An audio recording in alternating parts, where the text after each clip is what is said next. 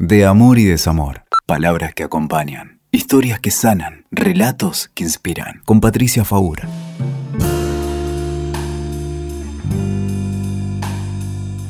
Hace muchos años que escribo sobre amores tóxicos, sobre parejas complicadas, sobre dependencias afectivas, sobre amores que matan.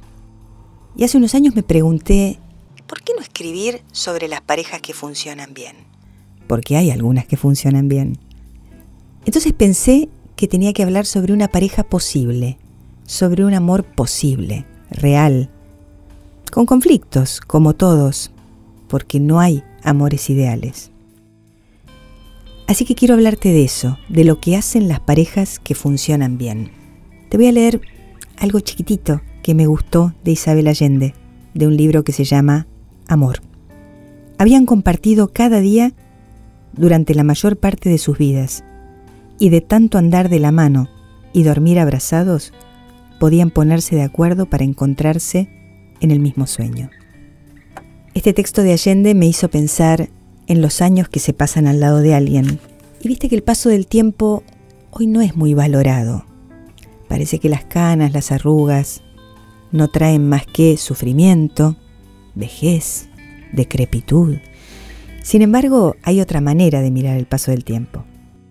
Que no es solamente la experiencia, es la historia. Es poder poner en valor la historia de un vínculo. Y de eso quería hablarte quería que pensemos juntos cuál es el amor con el que se puede vivir. Porque el amor ideal, el amor de la pasión, el amor de la locura, el del enamoramiento, el amor que te hace sentir en el cielo, que te hace sentir increíble, dura un tiempo. Es casi una ilusión. Es la ilusión del enamoramiento. Es una ilusión, si se quiere, bastante narcisista como dijimos siempre, no me enamoro del otro, parece que me enamoro de la imagen que el otro me devuelve de mí misma. Pero cuando pasa el tiempo y empezamos a tejer un vínculo con alguien, podemos empezar a amar a otro. Narcisismo y amor no se llevan muy bien, quiero decir, narcisismo y buen amor. Porque el narcisismo también es amor, pero es un amor exaltado por uno mismo. Pero para que haya buen amor en un vínculo, tiene que haber empatía tiene que haber otro. Y tengo que tejer un vínculo. Y si yo te preguntara qué es lo más importante para que una pareja funcione bien, seguro, pero estoy casi segura, que vas a pensar un instante y vas a decir, el diálogo, el respeto. Claro que sí. Una buena comunicación. La comunicación es quizás uno de los vectores más importantes para que dos personas trabajen un vínculo. Porque la comunicación va a llevar a la intimidad, a la intimidad emocional, y la intimidad emocional va a llevar al erotismo, y va a llevar a la diversión, y a muchas otras cosas. Comunicación, buena comunicación no quiere decir que dos personas no se peleen para nada. Eso sería una pareja ideal. Y podríamos desconfiar de una pareja que nunca se pelea. La buena comunicación tiene algunas reglas. No herir. A veces vas a herir al otro porque no te diste cuenta, porque en la exaltación de una pelea dijiste algo de mala manera. Pero cuando lo hiciste en el buen amor, vas a tratar de reparar. Vas a tratar de pedir disculpas. El dolor del otro te detiene. No avanzás a cualquier precio. Comunicarse bien en una pareja es hablar directamente, sin eufemismos, sin medias tintas, sin que la comunicación sea opaca o sucia, o indirecta, sin burlas sin sarcasmo, sin ironías. Es decirle al otro exactamente lo que te pasa. Pero también, y atenti con esto, porque siempre caemos todos en esto, sin juzgar, sin criticar. Las parejas con los años creen conocerse demasiado. Y eso es como un sesgo, porque yo creo que ya sé cómo es el otro. Creo que ya sé lo que me va a contestar, lo que me va a decir. Entonces hay cosas que ni le cuento porque sé que si, se las cuento, me va a criticar o me va a tirar abajo la idea, o no le va a gustar. Entonces callo. Y así con los años, el otro no sabe de mis sueños, de mis miedos, de mis angustias. Comunicarse bien es no temer al juicio del otro. Y te puedo asegurar que hay muchas parejas en las que eso ocurre.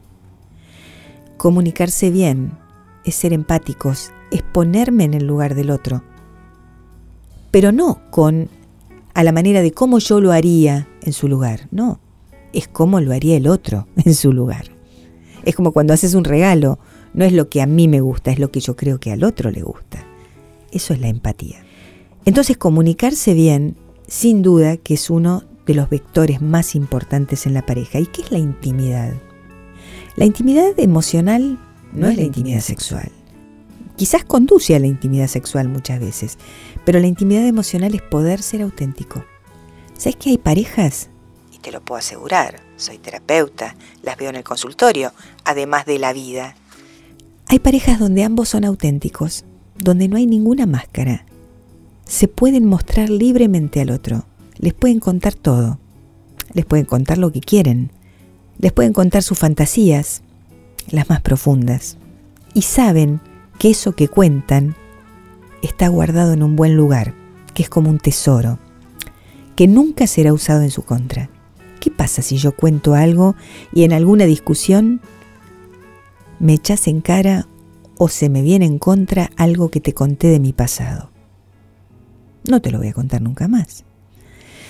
Entonces la intimidad emocional en las parejas que funcionan bien es poder hablar sin temor, poder ser quien realmente sos. Hay cosas que podés negociar en una pareja. Podés negociar intereses, te gusta ir al cine, al otro no, querés salir un viernes, el otro no, las vacaciones, pero hay otras que no se negocian. No se negocian los valores, no se negocian los principios, porque cuando negocias eso, a la larga va a salir mal. Hay cosas que vos no querés negociar en una pareja y hay que decirlas.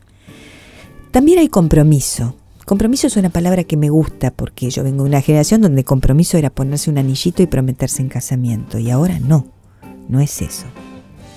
Para mí tampoco ya es eso.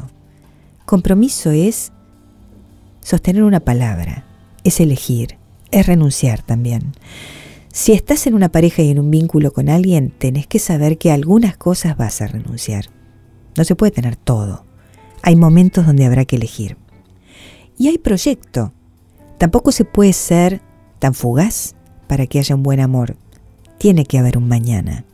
Tengo que tener por lo menos la ilusión de que va a haber un mañana. Y un proyecto que me sostenga. Si no hay proyecto, no hay pareja. Habrá otro tipo de relaciones. Por supuesto que sí, hay muchos tipos de relaciones. Pero estoy hablando de parejas, de vínculos estables, que se sostienen en el tiempo. La pasión y la estabilidad son una mala pareja. La pasión, la locura de la pasión, acordate, te lo dije en otro podcast, pasión viene de patos, de enfermedad. Y con pasión me refiero a la locura del inicio, a la que no te deja pensar. En una pareja que se sostiene en el tiempo hay amor, pero es otro tipo de amor, no es el pasional. Hay erotismo, por supuesto, pero hay un erotismo más maduro. Y también hay que poder entender que hablar en una pareja no es decir lo que se me viene a la cabeza. Viste que hay personas que dicen, bueno, yo soy frontal, yo se lo digo, yo soy directa. Cuidado, porque a veces el otro todavía no está en condiciones de poder soportar lo que le voy a decir. Dice Nietzsche, cada persona debe elegir cuánta verdad es capaz de soportar. Recordemos esto. Tampoco podemos largarle al otro todo lo que se me pasa por la cabeza sin saber el efecto que le va a causar. Entonces, te invito a pensar que construir un amor de verdad es un amor posible y que no compres más los mitos de amores ideales, porque no existen. Te voy a leer algo chiquitito para terminar que escribí en el final de un libro que se llama Amores Posibles. Y dice así, podemos dejar de mirar al otro para criticarlo, juzgarlo, atormentarlo o responsabilizarlo por nuestros males. En cambio, podemos preguntarnos lo siguiente. ¿Esta es mi mejor manera de amar? ¿Estoy en esta relación porque elijo libremente estar aquí? ¿Hago lo necesario para transmitir mi necesidad? Podré responderme que hice todo lo posible, que ya no tengo más nada para probar, para intentar, para darle a otro que no puede amarme de la manera en que yo lo necesito. En ese caso también será mi responsabilidad el camino a seguir. No tenemos tanto tiempo para perder viviendo mal. Nos enfermamos gravemente por permanecer de un modo disfuncional en nuestras relaciones. Es hora de aprender a sentirnos mejor, con el otro o solos. Pero sobre todo, como digo siempre, con nosotros mismos. Gran parte de la batalla se termina cuando uno deja de pedirle al otro lo que desde un lugar adulto se puede proveer. Su libertad, su autonomía, su proyecto, sus sueños. Construir la pareja entonces será aceptar que no hay recetas, que cada pareja es única y se maneja por ensayo y error, como puede, con sus fragilidades y sus torpezas. Nuestros vínculos nos definen, hablan de nosotros. Aceptación, entrega, compromiso, ternura. Con estos ingredientes, nada puede salir tan mal. Escuchaste De Amor y Desamor. WeToker. Sumamos las partes.